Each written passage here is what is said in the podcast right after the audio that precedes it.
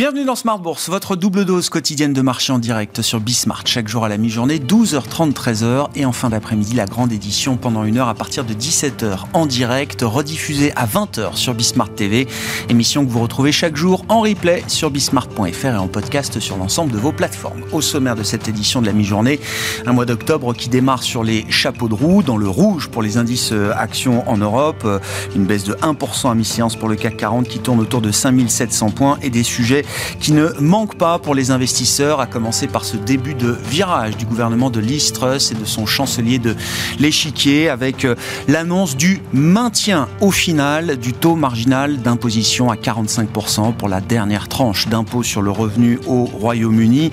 Attention, hein, on parle de 2 à 3 milliards de pounds sur un programme de 45 milliards de baisse de taxes qui est le plus important depuis des générations au Royaume-Uni. Pas sûr que le maintien de ce taux d'imposition euh, marginal, très symbolique évidemment, suffise à, restaurer euh, la totalité de la confiance perdue entre le marché et le gouvernement britannique. Mais c'est un début, le marché en prend acte. On a vu euh, le sterling qui rebondissait après cette annonce ces dernières heures. L'attention des investisseurs qui est focalisée également sur un certain nombre de risques systémiques au sein du secteur bancaire. L'attention est portée sur la banque suisse Crédit Suisse après un long week-end au cours duquel les dirigeants de la banque ont décroché leur téléphone pour tenter de rassurer au mieux leurs grands clients sur la situation bilancielle et la situation de liquidité de, Crédit Suisse. Rappelons qu'un plan stratégique doit être dévoilé par la Banque suisse le 27 octobre prochain. Et puis euh, les investisseurs, euh, au milieu des, interrogations sur l'inflation, seront euh, attentifs évidemment également à la décision de l'OPEP,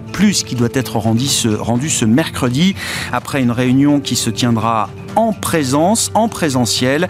Euh, on parle d'une réduction euh, d'un million de barils par jour de quota de production sur lequel euh, s'accordent les membres de l'OPEP et leurs partenaires. Décision attendue ce mercredi. On voit les cours du pétrole qui remontent de 3 à 4% en ce début de semaine. Voilà pour la situation en ce début de mois d'octobre, après un mois de septembre qui a été très mauvais sur les marchés actions. Le plan de trading évidemment à suivre dans un instant avec, comme chaque lundi à 12h30, Romain Dobré qui sera avec nous en visioconférence euh, cette semaine. Et puis, euh, parmi les statistiques euh, importantes qui marqueront cette semaine, les chiffres de l'emploi aux États-Unis. On attend toujours une belle résistance, résilience du marché du travail américain avec des économistes qui attendent encore des créations d'emplois substantielles au mois de septembre aux États-Unis. Le consensus se positionne pour l'instant pour 250 000 créations d'emplois en septembre et un taux de chômage qui resterait inchangé à 3,7%.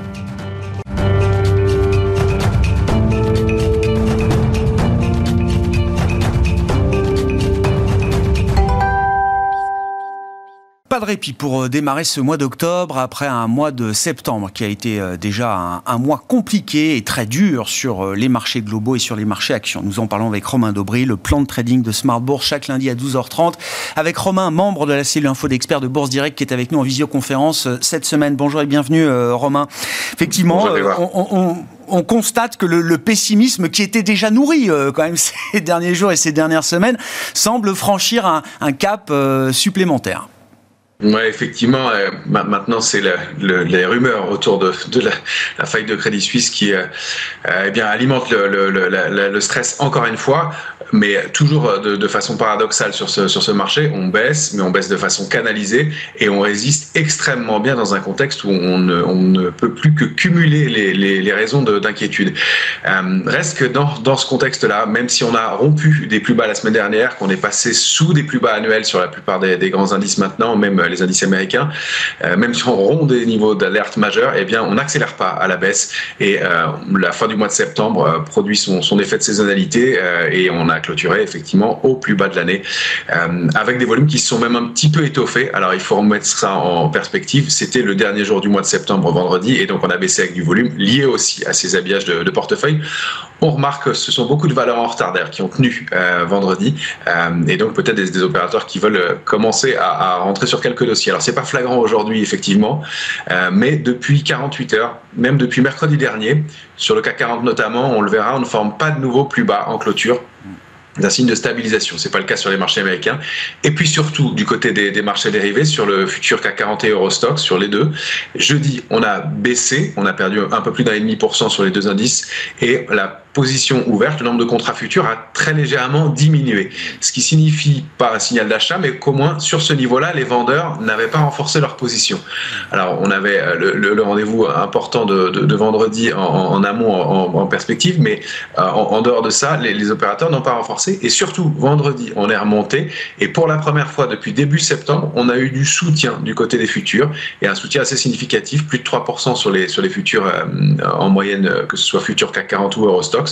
Donc de l'intérêt acheteur qui s'est matérialisé euh, vendredi avec cette hausse. Ça faisait plus d'un mois. Alors on rappelle que ça, c'est de la lecture à très court terme. Début septembre, on avait eu de l'intérêt acheteur, ça avait euh, fait un petit rebond d'une dizaine de pourcents à peine, et euh, c'était soldé par un mouvement de baisse derrière. Mais ce sont des premiers signaux intéressants de stabilisation, au moins, on l'espère en tout cas, dans un contexte très tendu, effectivement, pour l'instant avec des niveaux de couverture qui sont toujours euh, à peu près équivalents, on note quand même une petite diminution du ratio put-call, mais qui est plus lié à des achats de call, manifestement sur le CAC 40 notamment. Donc un peu plus de prise de risque sur ces niveaux par les opérateurs. Ça reste très timide et encore une fois, on a une semaine macroéconomique qui va être importante et chargée avec les chiffres de l'emploi aux États-Unis notamment, les PMI, euh, la réunion de l'OPEP plus cette semaine qui influe sur le pétrole. Donc euh, et puis surtout, toujours à mon avis, en amont, l'attente des résultats trimestriels euh, des entreprises qui va débuter mi-octobre euh, aux États-Unis et qui est le gros rendez-vous qu'attendent les opérateurs pour prendre vraiment des décisions. Mais on voit déjà des comportements assez brutaux à, droite ou à gauche. Euh, si on regarde Apple qui a été dégradée et qui dit qu'elle n'augmentera pas sa production, elle a été pas mal sanctionnée par les investisseurs. On a vu Nike, on a vu FedEx il y a, un peu plus longtemps. Et puis on a des réactions assez positives aussi euh, sur des valeurs comme Trigano, qui étaient quand même des stars de, de, de 2020-2021 et qui eh bien, a retracé de plus de 50% et, qui a donné de bonnes publications la semaine dernière qui rebondit euh, assez nettement. On a Guillemot aussi dans le même, euh, dans le même esprit. Alors, ce ne sont pas les mêmes tailles d'entreprise, ce ne sont pas les mêmes euh, places de cotation, mais je pense qu'on peut assister à des écarts comme ça de comportement sur les valeurs et que c'est effectivement dans ce marché-là le stock picking qui va, qui va primer. Bon, effectivement, je retiens l'idée que sur les, niveaux euh, de valorisation et les niveaux de prix atteints sur les grands indices, les, vendeurs, sont un peu moins agressifs peut-être euh, désormais, euh, Romain. Si on prend la, référence américaine, le S&P 500, quel est l'état des lieux techniques qu'on peut dresser en ce début de mois d'octobre? On a enfoncé évidemment donc des supports et des résistances et des supports pardon importants hein, sur les indices américains aujourd'hui. Oui, on clôture la semaine avec une photographie graphique qui est, qui est, qui est pas, belle, hein, on le voit clairement. Euh, on vous a le, le, graphique du S&P en journalier euh, sous les yeux. On a rompu 3634, c'était un niveau majeur. Euh, on clôture la semaine sous ce niveau-là, de façon très technique d'ailleurs, et avec une petite augmentation de volume, encore une fois liée aussi à des, à, des fins de mois, mais en tout cas le volume reste plus fort à la baisse clairement. On est passé sous des niveaux d'alerte de, de, long terme nettement la, la, semaine dernière. On a des zones cibles qui se situent encore à 3 ou 4% en dessous, dans une zone 3380 3508, c'est toujours notre cible en mire avec 3460, le, niveau idéal. Reste que on n'accélère pas, on ne panique pas, on ne capitule pas, et donc il faudrait repasser 3634 au moins. Ce serait déjà un premier signal et un signe de contre-pied. Et comme vous le disiez, les vendeurs commencent à être beaucoup plus prudents sur ces niveaux-là. Ça devient euh, d'ailleurs stratégiquement, euh, enfin déraisonnable de, se positionner vendeur. Donc on peut se laisser porter si c'est le cas. Sinon, on sent que la moindre bonne nouvelle peut être exploitée, comme on le disait, sur certains titres assez rapidement et donc probablement sur le, sur le marché en général, compte tenu du niveau de correction qu'on a euh, eu, compte tenu de, la, de, la, de la volatilité et du, stress et du pessimisme qu'on connaît, et puis de, certains points d'entrée intéressants sur, sur des valeurs. Reste qu'on l'avait dit, on, on, le signalait, on espérait l'évolution de notre trading range, cette séquence boursière euh, pas confortable doit être euh, risque d'être longue et euh, c'est ce chemin-là qui eh bien, est en train de se mettre en place et euh, pour l'instant on est plutôt du signe du côté dégradé des choses même s'il y a de tout petits signaux de stabilisation à très court terme encore une fois. Quels sont les éléments que nous apporte la lecture du Nasdaq spécifiquement, Romain? Spécifiquement de la même façon, on a un premier niveau de support euh, majeur, enfin important, qui est 10 910 points. On n'est pas encore allé le chercher, ça aussi c'est un signe de force. En revanche, on rompt, vous le voyez avec le cercle rouge à gauche, les plus bas annuels. Euh, donc c'est un signe de prolongation, de continuation de la tendance baissière. Ça n'est pas un bon signal pour le marché, d'autant plus avec un volume qui euh, accélère. La zone cible, vous l'avez sous les yeux, hein, c'est 10 040, 10 166 le, niveau idéal.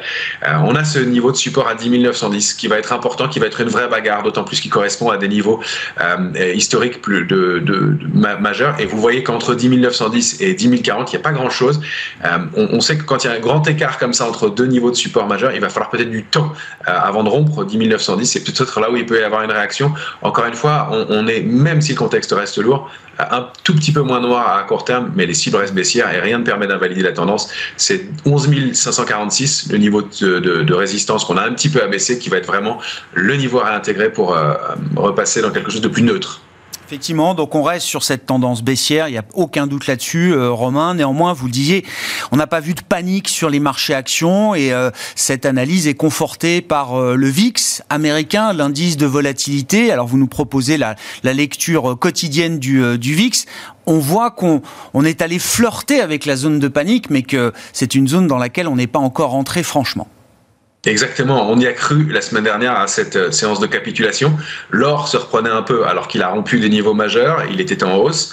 Euh, et puis le, VIX a accéléré, a commencé à dépasser 34,49. On voit ce niveau de résistance important, on l'avait, on avait déjà parlé euh, ensemble, et donc de passer dans le stade de panique et ça ne se met pas en place. Le, VIX n'y ne, est pas allé. Au point près, hein, il a ouvert à 34,45 pour aller clôturer nettement plus bas et sur une séance de détente cette fois-ci. On reste quand même en haut de la borne de l'alerte forte, mais on ne la déborde pas pour l'instant. Ça reste tout aussi, et c'est intéressant comme euh, paramètre à regarder, extrêmement technique. Euh, les, opérateurs qui sont à la manœuvre sont des algorithmes, sont euh, de la spéculation. Ce ne sont pas des grosses mains qui travaillent dans un marché aussi technique, aussi propre. Personne ne prend l'initiative en réalité.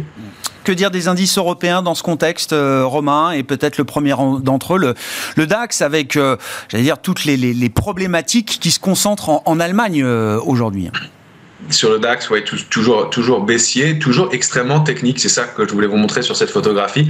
11 950, c'est un niveau de support qu'on avait indiqué la semaine dernière. On est allé travailler un petit peu en dessous et puis on s'est pas mal repris finalement, nous, vendredi, euh, contrairement aux, indices euh, américains. Et là, euh, eh bien, on entame la semaine un tout petit peu au niveau de ce, au-delà de, ce niveau de support, 11 950 points. La cible, vous l'avez sous les yeux, c'est entre 11 170 et 11 450, mais la cible du mouvement baissier, depuis qu'on a rompu des niveaux d'alerte, happy peut-être encore une fois cette idée de stabilisation à court terme en amont, de ces rendez-vous importants et dans un contexte où on, aurait pu imaginer un peu plus de panique. Le fait même de rumeurs autour du, secteur bancaire euh, rappelle des, spectres euh, d'il y a une, quinzaine d'années euh, qui étaient lourds sur les, indices. Pour l'instant, il n'y a pas de panique non plus. Le marché résiste extrêmement, extrêmement bien dans ce contexte. On le voit également sur, le CAC 40 avec le, futur CAC hein, que vous nous proposez chaque lundi, Romain, et vous le disiez effectivement, on est allé chercher techniquement, enfin euh, symboliquement même plutôt de, nouveaux plus bas annuels sur le CAC 40, mais on le voit très bien avec votre euh, graphique, la zone a été défendue. Hein complètement défendu euh, depuis mercredi dernier. Ça, c'est aussi un des signes en analyse graphique. Alors, on essaie de se raccrocher à des choses un peu positives dans un marché qui est lourd, mais euh, en tout cas, depuis mercredi dernier, on n'est pas allé clôturer sur de nouveaux plus bas, euh, contrairement aux indices américains. C'est un signe de stabilisation à mettre eh bien au crédit des, éléments positifs dans ce marché, même si ça n'est pas pour l'instant un signal de retournement. On voit les mèches en haut des dernières heures qui indiquent qu'on n'arrive pas à repasser 5739 points. à chaque fois, on bute contre ce niveau et les vendeurs reprennent la main.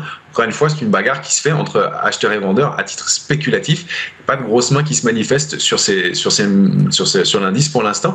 Reste qu'il y a quand même des valeurs qui tiennent mieux que les autres. On, a euh, eh bien identifié euh, sept valeurs qui sont au-delà de leur niveau d'accumulation de, juin-juillet sur le, sur, le, sur le CAC 40. Euh, et puis des titres qui résistent bien aussi depuis quelques heures, quelques jours. Des titres comme Eurofin Scientifique, des titres comme Worldline. et puis il y a Hermès qui parmi les, les valeurs est, forte en ce moment. Ce qui est intéressant de noter, c'est que il n'y a pas vraiment de logique sectorielle forte, à part évidemment à nouveau une logique sectorielle liée aux, matières premières. Ça, on le voit très bien cette semaine. Pétrolière, oil and gas, euh, tout ce qui est lié aux énergies traditionnelles repaye euh, évidemment dans le, dans le sillage de la hausse du Brent hein, qui, qui, monte. Mais euh, globalement, si on regarde le luxe, il, il était secteur fort, il repasse en, en, ligne avec le reste du marché. Et pourtant, si on zoome un peu, des valeurs comme Hermès tiennent très bien et elles surperforment, elles, individuellement. C'est, je pense, qu'il va falloir faire maintenant, c'est zoomer et aller regarder des dossiers individuellement. Il y a des opérateurs qui manifestement s'intéressent et ne veulent pas vendre certaines valeurs qu'ils ont achetées dans le rebond du, du, du, mois de juin-juillet et jusqu'à jusqu'à la mi-août. On se souvient, hein, Hermès avait repris 40% au cours de ce rallye euh, estival, hein, si 48 même, 48 même. Effectivement, euh, c'est spectaculaire. Bon, mais je note quand même par rapport au constat qu'on dressait il y, a, une dizaine de jours à l'occasion de l'échéance, euh, Romain, il y a quand même des dossiers spécifiques qui redonnent des, des signaux peut-être intéressants, des signaux de reprise qui sont au moins à surveiller à ce stade. Effectivement, et c'est ça en fait qu'il faut, qu'il faut regarder dans le, dans le marché pour l'instant. Parmi les signaux de potentielle stabilisation, on n'a pas encore des signaux forts ou des signaux de hausse marqués, mais euh, parmi ces signaux de stabilisation, on a quelques titres qui tiennent mieux que le reste, euh, qui se stabilisent et qui donc prouve qu'il y a peut-être un intérêt qui est en train de se mettre en place. De là à retourner le marché à la hausse, on n'y est pas, on n'a pas de grande figure de retournement haussière, et quand bien même on assistera à un rebond global euh, ou sur des valeurs, euh, les structures de retournement haussière euh, ne sont pas fortes et ne sont pas importantes pour l'instant, il va falloir les construire. Mais on cherche des points bas, et pour l'instant ça se met en place. On a des valeurs, donc les pétrolières, on, on l'indiquait, des valeurs comme Morel Pron, Valorec, Total Energy sont revenus sur des niveaux de support, et les investisseurs les achètent. Ça, c'est plutôt bon signe. Euh, et donc, il y a peut-être des, des, des, choses à faire de, de ce côté-là. C'est ce qu'il paraît comprend, nous, en tout cas. Euh, et puis, on a euh, GTT aussi qui se comporte bien, mais on l'évoquait, euh, Worldline tient particulièrement bien dans le, dans le marché, même s'il y a des, de la volatilité. on a Eurofins qui réagit depuis quelques heures sur des niveaux de support. Saint-Gobain aussi mm. réagit sur des niveaux de support importants. et puis, on a des, valeurs comme Trigado qui, elles, ont manifestement marqué des, coups d'arrêt dans leur, dans leur tendance baissière. Donc, quelques, quelques titres comme ça qu'on va surveiller euh, en, détail et donc faire un travail de tri. Ça va être très important et le, une expression boursière qui décrit bien les choses. On va arriver, à mon avis, dans les jours qui viennent, et notamment dans la saison des, publications des entreprises, dans un champ de râteau. Et il va falloir faire du tri sur les valeurs. Parier en amont des résultats, ça va être difficile et en même temps, euh, monter dans le train en route, ça va être difficile aussi puisque quand les valeurs publient bien et qu'elles donnent de la visibilité, les investisseurs sont là et c'est 13, 14, 15% dans la séance. Il faut vraiment ne pas rater le train parce que re-rentrer ensuite, c'est compliqué. 30 secondes pour euh, évoquer le pétrole en tant que tel euh, à travers le Brent. Romain, après 3 ou 4 mois de baisse du Brent, est-ce qu'on est au bord d'un renversement de tendance avec une forte hausse des prix en ce début de semaine?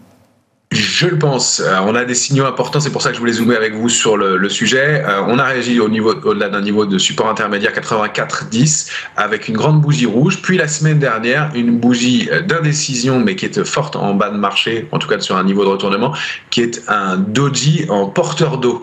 le doji porteur d'eau, eh bien c'est un tout petit corps au milieu, encadré de deux grandes mèches, vous les voyez bien. Et quand on ouvre avec une bougie haussière derrière, ça peut être un signal fort de retournement. En plus, on a la réunion de l'OPEP plus cette semaine, mm. euh, et donc avec une possible euh, diminution des, quotas. Et puis, euh, on rappelle qu'en termes de saisonnalité, le mois d'octobre est souvent le mois fort pour le pétrole. Donc, on a un faisceau d'indices qui nous laisse à penser qu'on peut rebondir un peu, prendre une dizaine de pourcents pour aller chercher cette ligne de tendance baissière de moyen terme mm. au moins. Puis, si on arrive à la déborder, on a un niveau de, de résistance intéressant, 102,90 voire 107,10. On invalidera le scénario si on repasse sous 84,10. Merci beaucoup, Romain. Romain Dobry, membre de la cellule info d'experts de Bourse Direct, avec nous le lundi pour le plan de trading de Smart Bourse au démarrage d'une semaine qui sera euh, intense hein, sur le front de la politique britannique, évidemment. Hein, euh, on suit ça heure par heure. La décision de l'OPEP attendue euh, mercredi. Il y avait un Eurogroupe également qui se tenait ce matin à Bruxelles. Et puis, bien sûr, la situation spécifique des risques systémiques dans ce marché avec le cas spécifique de Crédit Suisse qui fait partie des suspects habituels dans le monde bancaire et, financier en Europe. Romain Dobry qui était avec nous, donc membre de la cellule info d'experts de Bourse Direct.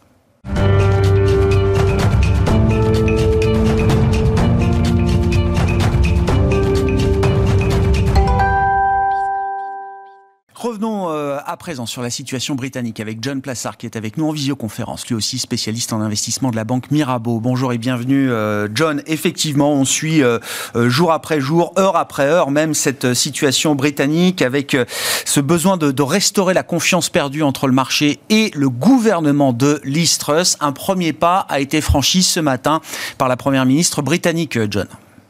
Oui, tout à fait. Bonjour Grégoire. Eh bien, on a vu que cette euh, suppression annoncée de la tranche supérieure de l'impôt hein, sur le revenu, qui était critiquée jusqu'au pari de, euh, jusqu'au parti pardon de la première ministre, eh bien, a été annoncée ce matin. C'est un véritable rétro-pédalage. On a vu que les marchés réagissent entre guillemets assez bien. En tout cas, les livres sterling n'a pas baissé comme euh, elle l'avait fait lorsque avait été annoncé le 23 septembre dernier toute une série de euh, réduction d'impôts, et notamment sur euh, les personnes et les entreprises les plus fortunées, ce qui avait été, ce qui avait laissé craindre que le pays allait s'enfoncer dans une crise de la dette euh, sans commune mesure. On a d'ailleurs vu à plusieurs reprises le Fonds monétaire international qui a critiqué le gouvernement et ce qu'avait fait le gouvernement britannique en termes d'impôts, et on a vu ce matin l'agence de notation S&P qui euh, a mis sur watchlist, je dirais, sur euh, euh, surveillance, son œil, je dirais, le, le, gouvernement britannique et l'économie britannique face à ces soubresauts qu'on a connus ces dernières semaines. Bon, le, maintien du taux euh, marginal d'imposition 45% sur la dernière tranche, ça permet d'économiser 2 à 3 milliards de pounds sur un programme de 45 milliards de réduction de taxes. Je dis pas que c'est une goutte d'eau, c'est un symbole très fort, mais on imagine que c'est pas la fin des problèmes pour le gouvernement britannique. Non, non. Bien, au contraire, bien au contraire, on a vu que le gouvernement s'était précipité, le gouvernement avait fait des annonces sans en avertir, notamment la Banque centrale euh, d'Angleterre, euh, puisqu'on se souvient que ce qu'avait fait la Banque centrale d'Angleterre en remontant ses taux, ses derniers taux de 50 points de base, ben, avait euh, été, l'effet avait été littéralement annulé par les annonces du gouvernement. Donc il y avait ici une précipitation. maintenant, ce qui a été annoncé ce matin, ça a été annoncé à demi-mot, avec notamment un espèce de mea culpa de la Première ministre euh, qui a dit que ça avait été fait dans la précipitation, mais qu'il fallait absolument baisser les impôts. Le gros problème ici, c'est qu'il faut comprendre que c'est pas simplement la problématique de l'inflation qui est déjà évidemment très élevée, puisqu'on attend près, euh, selon les estimations, plus de 20% l'année prochaine en Grande-Bretagne, mais c'est aussi la question du Brexit qui est en train de se matérialiser réellement puisque on va connaître les on commence à connaître les premiers effets cette année et l'année prochaine. Donc euh, c'était beaucoup trop prématuré. Il est vrai qu'elle voulait certainement taper du poing sur la table après euh, les problématiques qu'il y avait eu avec le gouvernement Johnson, mais c'était pas du tout la bonne manière de le faire. Donc euh, évidemment, c'est un premier, je dirais que c'est un premier geste qui a hmm. été fait, mais il ne faut surtout pas exclure qu'on puisse avoir ces prochains trimestres eh bien, une motion de défiance à son encontre parce qu'elle semble avoir été, entre guillemets, assez amateur dans ses décisions. Bon, 3 euh, novembre, prochaine réunion de la Banque d'Angleterre et le 23 novembre reste la date officielle de présentation du budget global et nous aurons également les nouvelles prévisions euh, économiques de l'Institut britannique qui s'occupe justement de faire ces prévisions sur la base du, euh, du budget du gouvernement Liz Truss. De manière plus globale, John, on voit que l'inflation n'est toujours pas sous contrôle. On l'a vu encore avec les chiffres européens en fin de semaine dernière, même le corps PCE de la Fed qui réaccélère au mois d'août et donc les banques centrales vont poursuivre leur normalisation. Sauf qu'à côté de cela, on le voit bien, l'exemple britannique est un, cas spectaculaire, mais on a vu la Banque du Japon qui intervenait, on voit le sujet Crédit Suisse qui monte, on voit la question immobilière un peu partout qui commence là aussi à soulever pas mal d'interrogations. Bref, la montée des risques pour la stabilité euh, financière euh, ne cesse, ne cesse d'augmenter. Comment la normalisation va pouvoir se poursuivre dans ce contexte, John?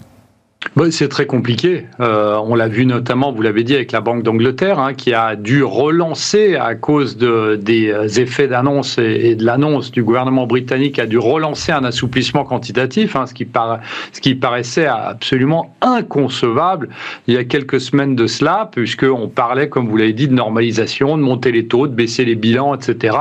Et on voit que aux États-Unis, euh, potentiellement, si on devait avoir des risques et des marchés par exemple, qui plonge, eh bien, le soldat Fed va devoir à nouveau stopper euh, la baisse de son bilan ou même réactiver un, un assouplissement quantitatif. Alors, Aujourd'hui, la question, c'est de savoir effectivement ce que font ces banques centrales face à une inflation qui, faut-il le rappeler, est due surtout à un problème d'offre. Mmh. Et donc ici, on est dans une question qui nous ramène dans les, le début des années 80, lorsque Paul Volcker, l'ancien président de euh, la, fédérale, la, réserve fédérale américaine, eh bien, avait euh, monté les taux jusqu'à 20%. On est aujourd'hui à 3,25 jusqu'à 20%, et ça avait, euh, eh bien, euh, déclenché deux récessions successives qui euh, s'étaient soldées par un taux de chômage qui avait explosé, mais une inflation qui avait baissé. Alors, on a souvent eu l'occasion d'en discuter ici, Grégoire. La question aujourd'hui, c'est de se dire, est-ce que vraiment on a le choix? De, d'un côté, de combattre l'inflation ou de l'autre côté, de ne surtout pas précipiter un pays en récession avec le taux de chômage qui monte. Et je pense qu'aujourd'hui, les banques centrales, ou en tout cas la Banque centrale européenne et surtout la Banque centrale américaine, ont pris le choix de précipiter leur, euh, leur économie en récession, puisque c'est la seule solution pour eux après avoir très très mal estimé la trajectoire d'inflation, puisque je vous rappelle quand même que Jérôme Powell, plus tôt cette année, et Christine Lagarde, il y a à peine dix jours, eh bien, ont fait leur mea culpa sur cette mauvaise lecture de la trajectoire de l'inflation. Et je termine là en disant, et on en a parlé ensemble, Grégoire, à plusieurs reprises, eh bien, le pire pour les marchés, eh bien, c'est pas la hausse de l'inflation. Le pire pour les marchés, c'est une mauvaise, c'est une erreur de politique monétaire, euh, une erreur de politique monétaire des banques centrales. Et c'est ce qui est arrivé euh, ces derniers temps avec la mauvaise lecture de la trajectoire de l'inflation, comme je disais. Qu'est-ce qu'on attend des entreprises dans ce contexte, euh, John? Il nous reste une minute trente. On a eu déjà quelques petits euh, warnings euh, d'entreprises globales, FedEx ou Nike notamment, quand on parle des entreprises américaines. Oui, et puis aussi euh, Samsung plus globalement hein, dans les puces mémoire euh, qui avertit un ralentissement. Alors qu'est-ce qu'on attend? La croissance des bénéfices estimée pour le S&P 500 sera de plus 2,9%. Alors vous allez me dire c'est toujours positif, mais si ça devait être 2,9%, eh bien ça nous ramène quand même au chiffre le plus pauvre, je dirais, du troisième trimestre 2020 où on était à moins 5,7. Alors c'est toujours trop élevé et les analystes vont devoir lors de ce trimestre, mais surtout lors du dernier trimestre eh bien, réduire fortement leur estimation. On sait qu'en rentrant en récession, les entreprises baissent leurs estimations de croissance, baissent leur estimation de bénéfices à cause des problèmes des marges. Et c'est ce qu'on va avoir ici. Donc, c'est vraiment un test majeur pour les entreprises et surtout pour les marchés. Merci beaucoup John. John Plassard qui est avec nous en visioconférence depuis Genève, spécialiste en investissement de la banque Mirabeau et compagnie. Voilà pour euh, cette euh, édition Smart Bourse de la mi-journée. On se retrouve à 17h en direct sur Bismart TV pour la grande édition pendant une heure.